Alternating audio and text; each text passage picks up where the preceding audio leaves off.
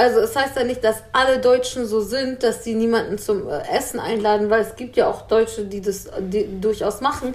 Aber es ist sehr deutsch, das zu machen. Ich habe keine andere Nationalität der Welt getroffen, in der es überhaupt vorkommt, zu essen, während man Besuch hat und zu sagen, du wartest hier oder setz dich mit an den Tisch und isst nicht mit. So, nicht alle Deutschen machen das, aber nur Deutsche machen das. Ist es Identitätspolitik, wenn ich sage, durch over Ayran? Ich würde nicht sagen, dass es Identitätspolitik ist, weil es sind halt faktisch drei verschiedene Drinks. Was ist so der typische Al äh, Identitätspolitik für Almans? 20 Cent, die man verliehen hat, zurückverlangen. Anti. Salam und herzlich willkommen zur zehnten Folge von Anti Was. Mein Name ist Dylan. Ich werde heute mit Autorin Hengami Yorubifara über Identitätspolitik sprechen. Identitätspolitik, was ist das? Woher kommt dieser Begriff? Warum ist es wichtig? Wann ist es empowernd? Und ab wann ist es gefährlich? Wo liegen die Grenzen? Ab wann nimmt sie Debatten? Diese Fragen wird mir Henger mir heute beantworten und ich werde so ein bisschen über meine Auffassung von Identitätspolitik auch ähm, ansprechen beziehungsweise ähm, meine Perspektive auch mit einbringen und ja, weil Identitätspolitik für mich bisher immer ein Thema bezüglich Kurdistan-Türkei war aber ich äh, in letzter Zeit so das Gefühl habe, es ist ein wie ein neues Phänomen in Deutschland. Ähm, es ist wahrscheinlich nicht, aber ich habe in letzter Zeit auch so das Gefühl, es wird von Menschen geführt, die eigentlich äh, zu diesem Thema weniger Expertisen haben. Dann ähm, können wir mal gleich anfangen. Salam, Hangame. Salam, Dilam. Eine Frage, spreche ich deinen Namen überhaupt richtig aus? Hengame wird der ausgesprochen. Aber das Ding ist, ich habe meinen Namen schon so oft falsch ausgesprochen gehört. Ich bin immer so, I, don't, I forgot my name. Aber ja, also auf Deutsch Hengame Yarubifara, auf Persisch Hengame Yarubifara. Ja, aber so ist es bei mir auch. Ich sag auch immer so Dilan, Dilan, obwohl mein Name ist Dilan, aber egal. Also es wird dann immer so, mittlerweile vergisst man auch den eigenen Namen. Ich will heute mit dir über Identitätspolitik sprechen, weil ich in letzter Zeit auch sehr viel ähm, darüber lesen musste. Ich sag jetzt musste, weil eigentlich mein Thema in letzter Zeit was ganz anderes war. Und ich habe so das Gefühl, ähm, es sieht so aus, als wäre es ein neues Phänomen, ist es aber nicht. Und warum äh, wird in letzter Zeit so breit darüber diskutiert, geschrieben, getweetet und so und habe mich dann so ein bisschen damit befasst und dachte, wir können vielleicht so ein Startup machen. Was ist Identitätspolitik und was hat dieser Begriff für eine Geschichte? Also die Geschichte ist aus den 1970er Jahren in den USA hat das Kollektiv Combahee River Collective den Begriff so eingeführt. Das ist ein Kollektiv von Marxistinnen, die alle schwarz, alle weiblich und alle lesbisch sind. Und es ging darum, in den verschiedenen Bewegungen, in denen sie unterwegs sind, ihre Identitäten sichtbar zu machen und zu politisieren, weil sie eben in der schwarzen Community als Frauen sozusagen ähm, ausgegrenzt wurden oder so Aggression erfahren haben. Und zu, in Frauengruppen als Lesben nochmal anders ähm, politische Interessen haben. Und ähm, genau unter weißen Lesben natürlich als schwarze Lesben auch nochmal so andere Politiken irgendwie verfolgen und äh, deswegen wo, wird so die Identität politisiert. Das, also so von dem Kollektiv so abgesehen, wenn wir uns zum Beispiel so die, die, die DDR anschauen und das Thema reproduktive Rechte, dann war das so, dass zum Beispiel für weiße ostdeutsche Personen, die schwanger werden können, das Thema Antibabypille und Abtreibung super wichtig ist, wenn es oder wichtig war, wenn es um reproduktive Rechte ging. Bei vietnamesischen VertragsarbeiterInnen aber ist es so gewesen, dass sie im Falle einer Schwangerschaft, die sie austragen, abgeschoben wurden. Das bedeutet, das Recht darauf, das Kind behalten zu können, war für die sozusagen zentral.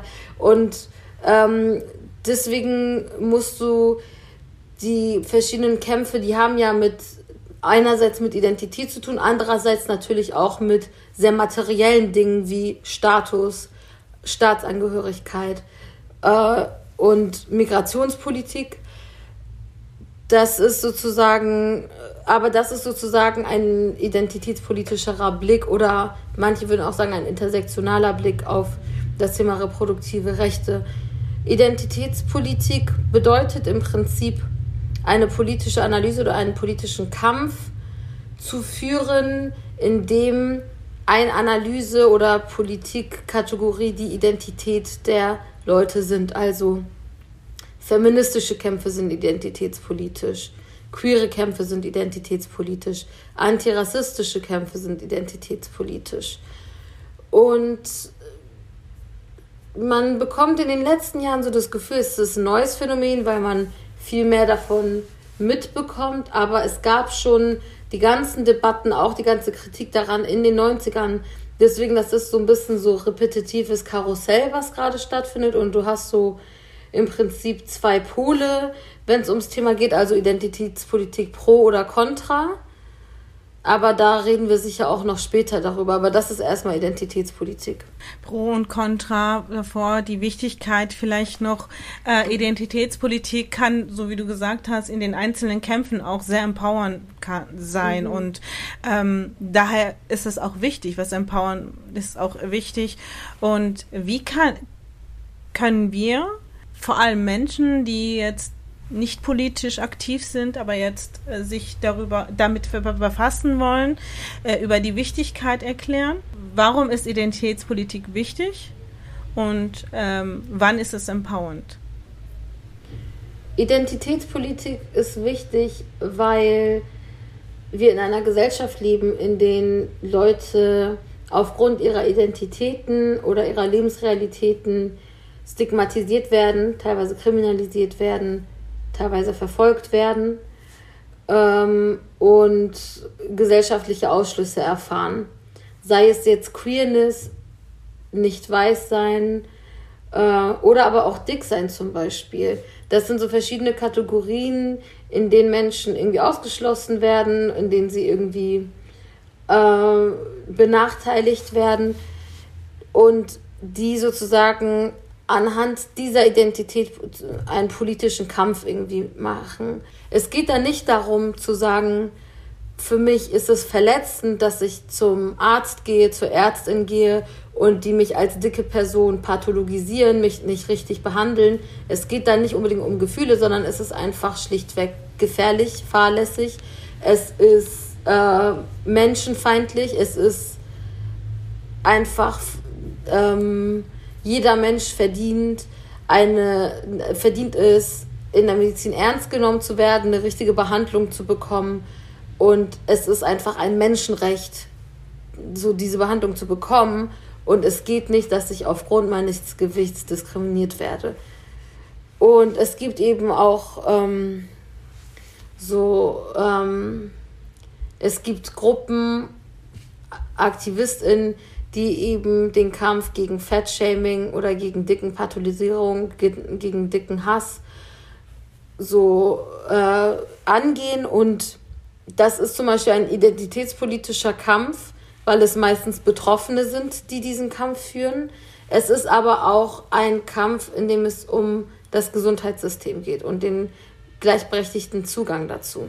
Das Empowernde ist halt daran, dass Personen, die betroffen sind, für sich selbst sprechen und nicht darauf angewiesen sind, charity-mäßig begünstigt zu werden.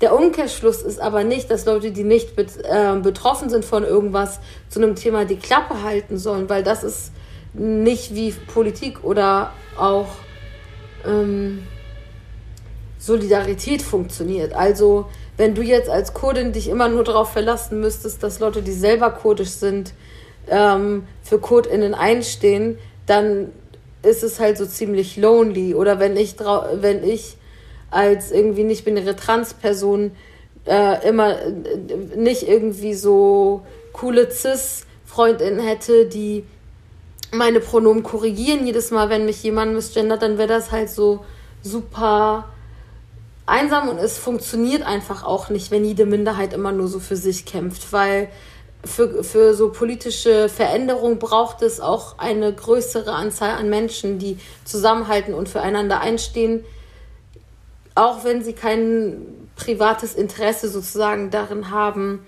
dass zum Beispiel Transleute nicht pathologisiert werden oder so krass entmenschlicht werden in dem Verfahren, ähm, ihre Namen und Pässe und so zu ändern, dass man dann aber zum Beispiel sagt, es geht nicht darum, dass ich davon profitiere, sondern die Gesellschaft, in der ich leben möchte, soll so und so aussehen und dafür kämpfe ich. Und das macht sozusagen, und es ist trotzdem ein identitätspolitischer Kampf, er wird aber nicht ausschließlich von Betroffenen geführt. Ich äh, erkenne das auch immer sehr gut, wenn ich ähm, von anderen nicht-kurdischen politischen Aktivisten etwas gesagt bekomme oder etwas mitgeteilt bekomme, worauf ich nie ähm, gekommen wäre, weil ich mich mit dem Thema in dem in der Perspektive, in der die Person sich befindet, nie äh, befasst hatte. Und das ist auch sehr empowernd in dem Moment für mich. Du hast ja in deinem Beispiel, warum es wichtig ist, auch angegeben, wenn es nicht wichtig wäre, es auch gefährlich sein kann. Ab wann wird es gefährlich? Wo liegen die Grenzen? Und die ohnehin geführten Debatten, die eigentlich nicht immer empowernd sind, ab wann lähmt Identitätspolitik Debatten und ist sozusagen nicht Empowerment, sondern mehr als gefährlich? Mm, ich denke, Identitätspolitik wird etwa dann gefährlich, wenn es essentialisierend wird. Wenn Identitäten auf etwas, also wenn etwas vermeintlich Natürliches so konstruiert wird und davon ausgegangen wird, dass jemand, der äh, aufgrund dessen eine Frau zu sein oder queer zu sein oder schwarz zu sein, die so und so solche Interessen verfolgt, so und so drauf ist. Ähm, und es gibt auch viele Trugschlüsse. Also viele Leute denken, Frauen sind per se feministisch durch Identitätspolitik, was auch natürlich Bullshit ist. Also Angela Merkel ist ja jetzt auch nicht Feministin oder macht nicht feministische Politik. Barack Obama hat äh, nicht ähm, Politik gemacht, von der schwarze Leute besonders profitiert haben. So Kneste gab es ja weiterhin, in denen überwiegend schwarze Leute ähm, gefangen waren oder sind. Und das Ding ist, mm, man darf so diesen Trugschluss nicht folgen. Das ist halt auch so ein Hauptargument von so genannten KritikerInnen der Identitätspolitik, die sagen, das ist Bullshit, weil nur weil jemand so und so ist, ist er ja nicht so und so. Und das stimmt, aber das behauptet man halt auch gar nicht in der Identitätspolitik. Also es ist halt gefährlich zu denken, dass jemand, weil er marginalisiert ist, per se ein besserer Mensch ist. Ähm, das stimmt halt einfach nicht. Und ich denke generell so diese Einleitung in gute Menschen und schlechte Menschen anhand der Identität ist super gefährlich, weil es uns nicht zusammenbringt. Natürlich gibt es, äh, hat es auch mit so gesellschaftlichen Strukturen zu tun, dass es Ignoranz gibt, dass es irgendwie ähm, Ausschlüsse gibt, Mikroaggression gibt, dass Leute feindlich gegenüber einander stehen. Aber ich denke, der Weg daraus wäre halt nicht zu sagen, ich rede jetzt nie wieder mit Heteros, weil ich schlechte Erfahrungen mit Heteros habe oder so. Identitätspolitik soll ja dazu führen, dass wir unsere Kämpfe und Interessen gemeinsam durchsetzen. Es sollte halt nicht dazu verwendet werden, um so sich gegenseitig fertig zu machen oder so Oppression Olympics zu spielen. Also zu sagen, okay, Dilan, äh, okay, Dilan, was sind deine Privilegien und was sind deine Diskriminierungen und was sind meine? Und dann geben wir uns so Punkte dafür und gucken, wer es am schlimmsten hat. Was bringt das am Ende? Also, ich rede ja nicht mit dir, weil du Kurdin bist oder weil du eine Frau bist oder weil du genauso wie ich eine Brille trägst oder so, weil, sondern weil wir irgendwie so gemeinsame politische Ziele verfolgen und ähm, weil wir irgendwie, weil ich dich mag, so, weißt du, es hat nichts mit deiner Identität zu tun. Und ich finde es auch schwierig, dass dann mh, mm, auf, also sozusagen, wenn wir uns uneinig wären über ein Thema. Ich finde es halt auch schwierig, dann irgendwie so Inhalt und also inhaltliche Kritiken auf eine Identitätspolitik-Ebene auf die Art zu mischen, dass man Identitätspolitik instrumentalisiert, also dass man so äh, eben so diese Oppression Olympics macht oder so alle, die gegen mich sind, sind es, weil sie privilegierter sind und nicht, weil sie meine, äh, nicht, weil es irgendwie konstruktive Kritik an etwas, was ich gesagt oder gemacht habe, ähm, haben. Also das ist so etwas, was Identitätspolitik gefährlich macht. Aber eben auch so, dass, und da geht es halt schon von Identitätspolitik in ein anderes Thema rein, was ich auch kurz anschneiden wollen würde, und zwar Diversity. Das, also Diversity ist, bedeutet auf Deutsch Vielfalt und es wird halt anhand von Diversity vieles so gewertet, ob es gut oder schlecht ist. Also sei es jetzt, ähm, wer wo arbeitet. Also eine Firma, wie viele davon, die dort arbeiten, sind weiß, wie viele davon sind Frauen, wie viele davon sind ähm, queer, wie viele haben eine Behinderung, dass man so da guckt und wenn sozusagen es ein vielfältiges Team gibt, dann haben die sozusagen eine gute Diversity oder so. Oder in so Serien, dass man guckt, wer sind so die Rollen, welche Rollen spielen sie, und ich finde das gefährlich. Also Diversity ist insofern wichtig, dass Teilhabe wichtig ist. Also es sollen alle Menschen, es sollten alle Menschen alle Zugänge gleichermaßen haben. Das Gefährliche ist aber, dass Leute denken, dass etwas per se besser wird, weil es diverser ist. Also dass zum Beispiel die Polizei äh, weniger rassistisch ist, wenn da paar MigrantInnen arbeiten. Was aber nicht stimmt, weil das Struktur ja die Probleme ist. Oder dass die CDU besser wird, wenn da mehr Frauen wären. Das stimmt halt auch nicht. Und ähm, Diversity wird halt gerne, und das passiert dann dadurch auch mit der Identitätspolitik, von seinen, also Diversity hat keine linken Roots, aber Identitätspolitik ist ja eigentlich ein linksradikales Konzept. Es wird aber gerne kapitalistisch vereinnahmt, um irgendwie sozusagen, wir haben ja die und die Position hier vertreten und deswegen äh, können wir das und das nicht sein. Also können wir nicht rassistisch sein oder können wir nicht sexistisch sein oder so. Also ich kann vielleicht dazu noch ganz kurz was sagen, vielleicht, also wenn ich dich nicht unterbreche. Bitte. Ähm, ich, ich kann ein Beispiel geben ähm, über die HDP. Die HDP ist, also meiner Meinung nach, und ich glaube viele mhm. linkspolitische Aktivisten denken das auch, dass die HDP ähm, die ein, also die, die am ähm, effektivsten arbeitet, die am ähm, die pluralistisch ist, ne? die, die, die Pluralismus, Demokratie und äh, auch queeren Rechte überhaupt in die Tagesordnung aufnimmt und das anspricht. Und Identitätspolitik hat, äh, habe ich zum Beispiel das erste Mal mit der Gründung der DTP, ähm, ich muss ganz kurz gucken, wie das auf Deutsch nochmal hieß, mhm. ähm, ist die Partei, genau, die Partei der Demokratischen Gesellschaft hat sich gegründet 2009 und dann gab es das Thema Identitätspolitik. Was bedeutet das? Es hat sich eigentlich spezifisch kurdisch ähm, entfaltet am Anfang. Man hat darüber gesprochen, ob Kurdisch man äh, vor Gericht auf Kurdisch aussagen, ähm, wie, wie, wie wichtig das ist. Darüber hat man gesprochen. Man hat darüber gesprochen, dass äh, die Muttersprache, also Kurdisch als Muttersprache dann auch ähm, in Schulen auf jeden Fall als Erstsprache ähm, lernen sollte und so weiter und so fort. Also es war sozusagen äh, neues Thema, aber jetzt Klammer auf, Erdogan führt auch Identitätspolitik, aber er sagt, es gibt die eine Identität, die ist muslimisch, die ist türkisch und die ist staatstreu. Alles andere ist anti Anti-Staat, anti, anti alles, also ist gleich Terrorismus, ist gleich Terroristin. Und das ähm, drei Jahre nachdem die, also die, äh, die Partei wurde dann auch verboten und so weiter. Und drei Jahre danach hat sich dann die HDP gegründet, die das alles angegeben hat. Die hat gesagt, ich bin Sozialist. Ich bin, ähm, also ich, ich, ich führe, ich bin in der Richtung Sozialismus Feminismus, Antikapitalismus und queeren Rechte. So. Und dann gab es Kandidatinnen, die gesagt haben, ich bin eine queere Person und ich werde jetzt hier antreten für die HDP.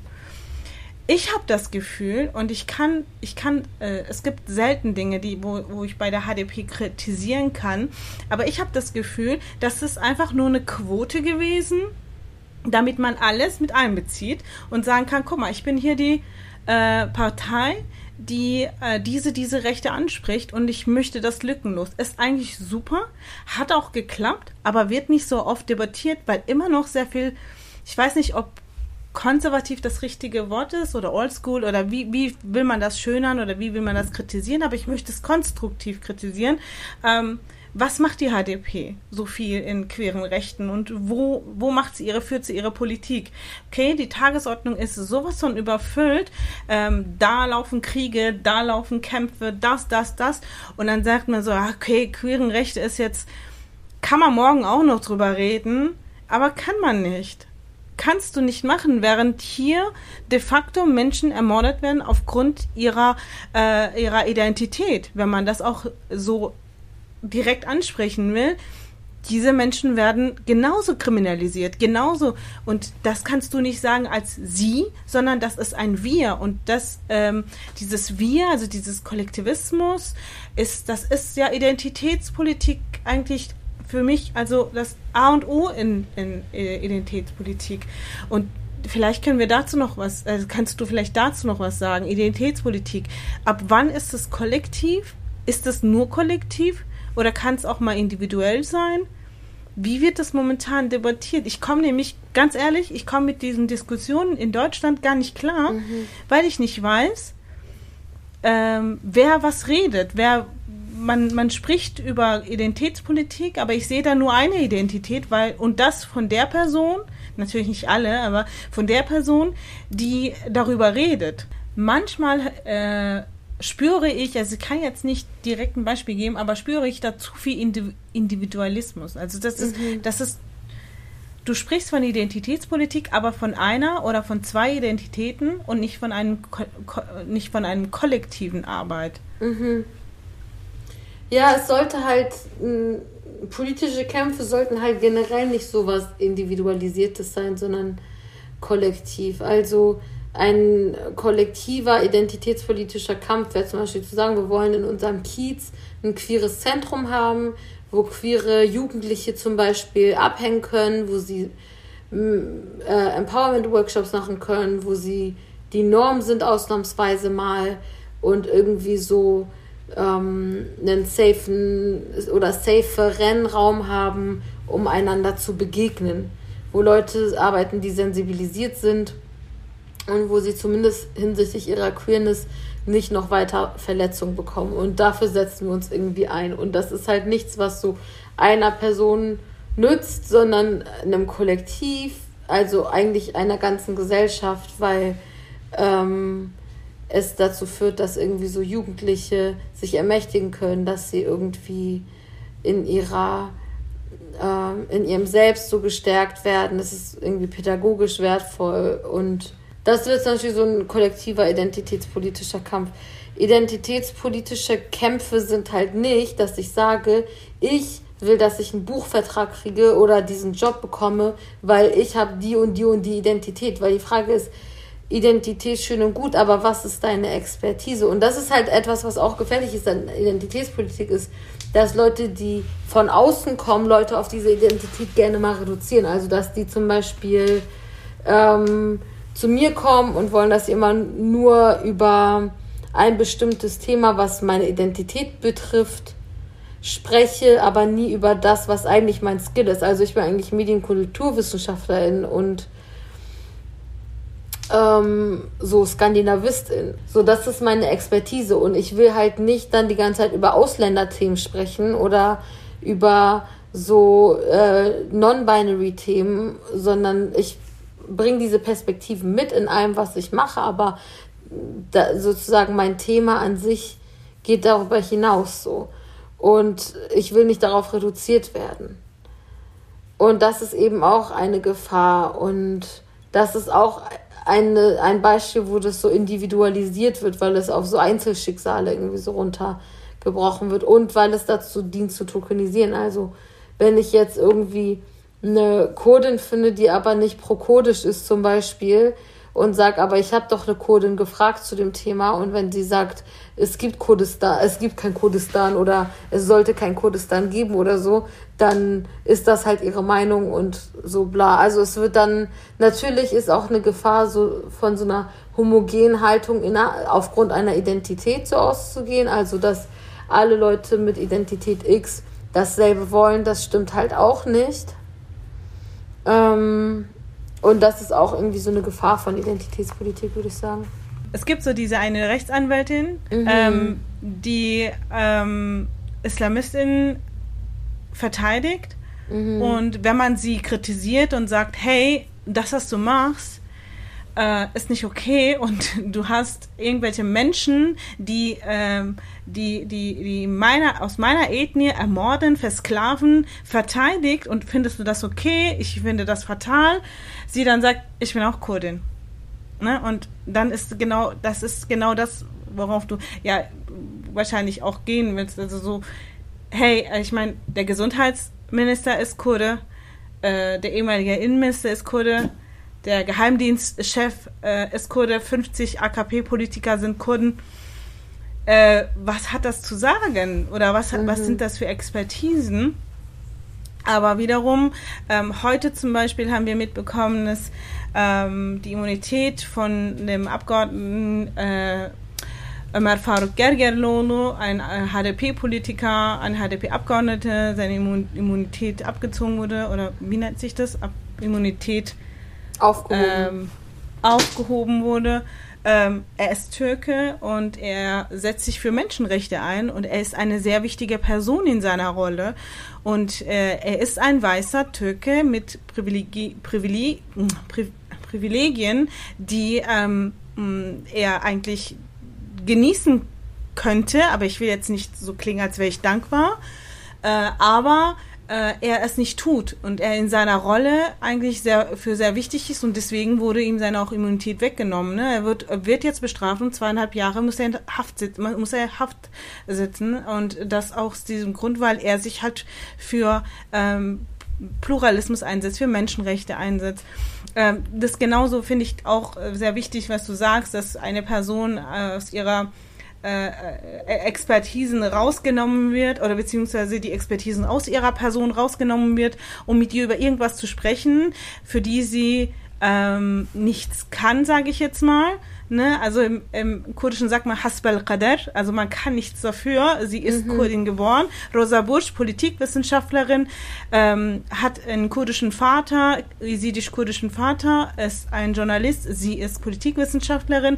Sie möchte über Politik sprechen und sie wird eingeladen. Man fragt sie über, was denken Sie, Frau Busch, als Kurdin? Und dann mhm. musst du dir auch überlegen, so, warum, warum fragt man sie, äh, zu einem Thema etwas als Kurdin. Ich weiß noch in meiner Kindheit, ist mir das auch immer aufgefallen, so die Kritik, äh, ja, man hat jeden scheiß Kajana gefragt. Alles über Ausländer und keine Ahnung, was die Deutschen so sich mhm. interessieren mhm. oder sind sie eher deutsch, sind sie eher türkisch, was sind sie? Kajana, kein, kein, so viel ich weiß, kein Wort türkisch, aber egal, was denken sie, wie weit finden sie? Jeden Scheiß hat man den gefragt, weil er war sozusagen der, der ähm, im Vordergrund der Kanake, den man fragen kann, aber der integrierte Kanake. Mohammed Amjahid hatte mal gesagt, oder er hat, glaube ich, irgend, ich glaube, das steht in seinem Buch, aber ich glaube, der hat das irgendwo auch in einer Debatte angesprochen. Er spricht von Integration ist null.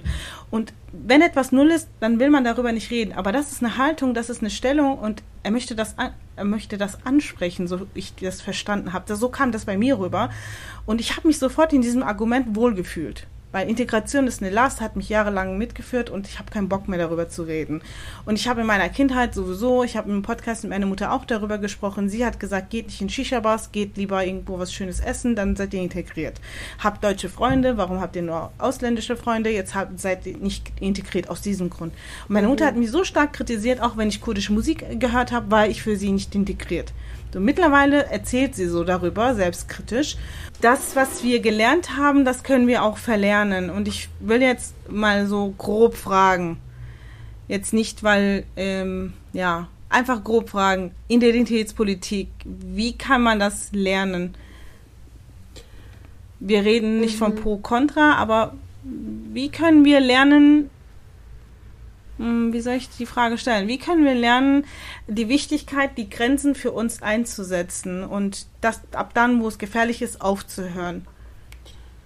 Was würdest du vielleicht empfehlen zu lesen, zu anzusehen oder? Also ich glaube, ich weiß nicht, ob ich so sagen kann, so lernt man Identitätspolitik oder Identitätspolitik sollte man lernen oder so, sondern ich glaube, das Wichtige ist, egal welche Politikart man wählt, dass es was ganzheitliches ist, also dass es sozusagen ähm, verschiedene Faktoren mit einbezieht und zum Beispiel Kapitalismus wird immer gerne so ein bisschen vergessen, wenn es nur um Identitäten geht, weil ähm, Identitäten ja erstmal etwas sehr Persönliches auch sozusagen sind und ähm, also sozusagen linke Kämpfe müssen immer auch antikapitalistisch sein, sie müssen aber sozusagen, sie müssen halt herrschaftskritisch sein und alle Formen der Herrschaft abschaffen wollen, egal ob man davon profitiert oder nicht, weil sonst eine befreite Gesellschaft nicht möglich sein wird. Okay. Ähm, also ich habe aus einer kollektiven Arbeit, weil wir so gerne auf Kollektivismus stehen, ähm, ein paar Fragen noch an dich. Mhm. Und zwar ähm, habe ich so in die Runde gefragt, habt ihr Fragenanhänger und wir werden über Identitätspolitik sprechen. Da kam die Frage von einer Person,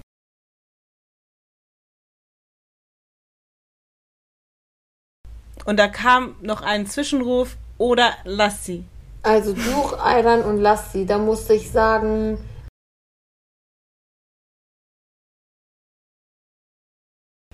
Und deswegen so, ich finde Lassi auch leckerer als Ayran oder Duch. Und am Ende des Tages kann sich keine der drei Getränke auf mich verlassen, weil da muss ich Identitätspolitik als laktoseintolerante Person machen, so. Und äh, vertrag halt davon nichts. Nimmst du keine Tabletten? Die helfen nur so bedingt. Es ist nur so ein mhm. bisschen, aber es ist jetzt nicht so carefree life. Ich habe noch äh, Fructoseintoleranz. Also Uff, bei mir ist wirklich so, keine ich muss Tomaten. gucken, kein keine Pommes, keine Kartoffeln, keine. Keine Kartoffeln? Ich Kartoffel hat auch Fructose. Nach, nach irgendwie Pommes oder so kriege ich voll einen dicken Bauch. Ich kann mich da nicht mehr bewegen. Keine, keine Auberginen. Oh mein Gott. Keine trockenen Feigen. Das macht mich am meisten kaputt. Wie kannst du Deswegen, dann, also so, das muss doch so, kannst ja die meisten kurdischen, aber auch die meisten deutschen Gerichte gar nicht essen. Genau, deswegen gucke ich, dass ich nur so Pizza esse und Börek und also Börek aber so mit weniger Käse und dann werde ich immer fetter und fetter und irgendwann habe ich dann so, denke ich so, okay, das ist jetzt meine neue Identität, so sehe ich jetzt aus, tut mir leid, Leute. Ich habe 30 Kilo zugenommen in den letzten zwei Jahren, ist mir jetzt egal. Und äh, weil ich habe Laktoseintoleranz, ich habe Fructoseintoleranz. Und es gibt aber keine Tabletten, also es gibt Frukt, Fraktrase, wie das heißt, ein Scheiß, aber das bringt gar nichts. Das ist einfach nur, damit sie was verkaufen können, denke ich mal. Mhm. Bringt gar nichts. Und dann gibt es auch keine Therapie dazu, aber ja.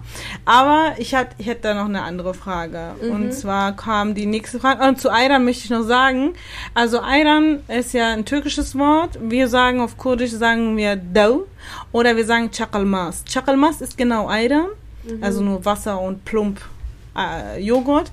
Aber Chakalmast ist wirklich eine anstrengende Arbeit. Also Chakal heißt eigentlich so, ne, so etwas hin und her rücken, so ähm, oder etwas so hin und her schwängen. Und es dauert schon voll lang, bis bis mhm. Chakalmast entstanden ist. Ich glaube, wenn du das essen äh, trinken würdest, wärst du, wärst du vielleicht pro Chakalmast. Mhm. Äh, nee, Quatsch. Ja, nee, Quatsch. Dau, dau, dau. Alles, was ich gesagt habe, umgekehrt. Ne? Dau ist das, was anstrengend ist und mhm. Chakalmast ist einfach nur Joghurt und Wasser. Mhm. Ähm, genau, ja. Da steht, ob Identitätspolitik ist, wenn ich durch oder durch, wie wird es ausgesprochen? Durch. Durch.